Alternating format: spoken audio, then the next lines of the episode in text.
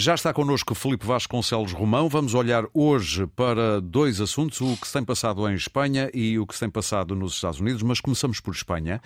Uh, Felipe, já há acordo entre o PSOE e os Juntos pela Catalunha, mas uh, também não podemos esquecer estas manifestações da extrema-direita com ataques a sedes do PSOE que aconteceram esta semana com dezenas de feridos.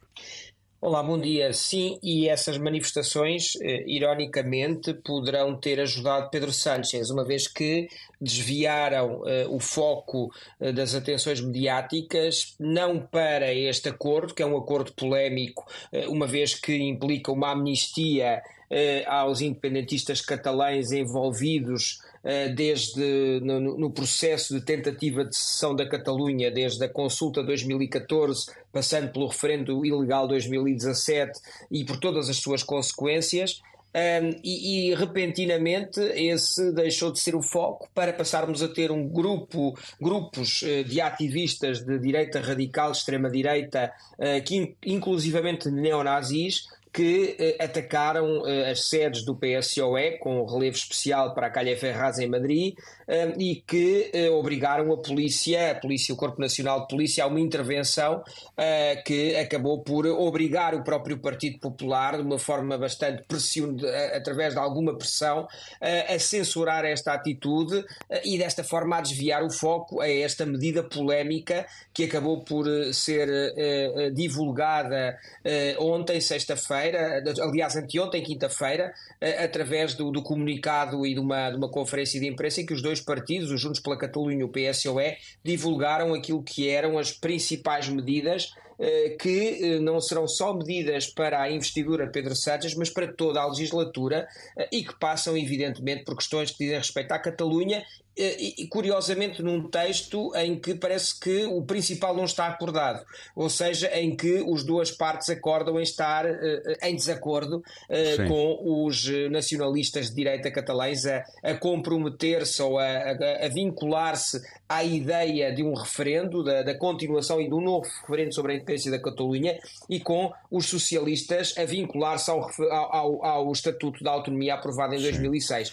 Portanto, há aqui uma contradição, mas em que as duas partes acabam por concluir que o melhor será aprovar o nome de Pedro Sánchez como presidente do governo espanhol. E, e muito rapidamente, parece-lhe que este acordo tem pernas para manter um governo, não digo a legislatura toda, mas durante algum tempo, ou parece-lhe frágil? Muito rapidamente, a situação não é análoga à portuguesa por Sim. duas questões. Em Espanha é fundamental uma moção de censura construtiva para a destituição do presidente do governo. Uh, portanto, é preciso apresentar um nome que seja consensual entre várias opções políticas e é difícil prever um Partido Popular e o Vox aliados aos nacionalistas catalães, quer de esquerda, quer os republicanos, quer o nacionalismo de direita. E em segundo lugar, em Espanha, ao contrário de Portugal, e isto é muito importante nestes dias que estamos a viver, a, a dissolução do Parlamento não está nas mãos do chefe de Estado, mas sim nas mãos do próprio presidente do governo. Sim. Portanto, a partir do momento em que Pedro Sánchez seja investido, é muito mais difícil retirá-lo do poder do que seria, por exemplo, em Portugal, em que não há uma moção de censura construtiva, em que o Presidente da República, ou seja, o chefe de Estado, tem a possibilidade de dissolver o Parlamento. Muito bem, atravessamos o Atlântico. Esta semana houve vitórias dos democratas em alguns estados, nomeadamente eh, que não era eh, esperável que ganhassem. Estou a falar de estados como Ohio, Kentucky, Virginia, até no Mississippi. Isto como é que se explica, eh, Felipe?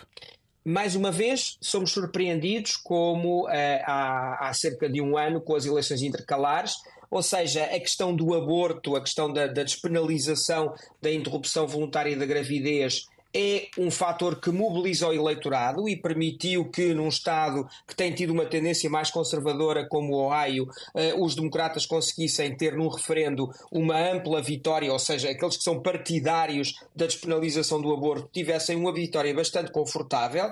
Eh, ao mesmo tempo, eh, os, os democratas conseguiram revalidar uh, o governo do Kentucky, que é outro Estado conservador, mas que está nas mãos de um governador democrata, uh, e isto são sinais sinais de que uh, uh, não há uma maioria conservadora republicana a projetar-se nos Estados Unidos da América neste momento. E é um aspecto muito importante porque acaba por, uh, por revelar que, que, a eleição presidencial que terá lugar dentro de um ano está em aberto. Um outro aspecto é a questão da, da, da, da maioria democrata nas duas câmaras parlamentárias da Virgínia, que é um Estado que também é mais à direita, é um Estado tradicionalmente mais próximo dos republicanos. Muito bem. Isto demonstra que, uh, através de várias questões sociais denominadas, como em Portugal diríamos, questões fraturantes, os democratas conseguem manter o seu eleitorado mobilizado e isto vai ser absolutamente fundamental nas eleições do próximo ano. Se houver uma argumentação, se houver questões fraturantes que permitam essa mobilização, e provavelmente Trump, a contrário, é uma questão fraturante e é um fator de mobilização dos que se lhe opõem,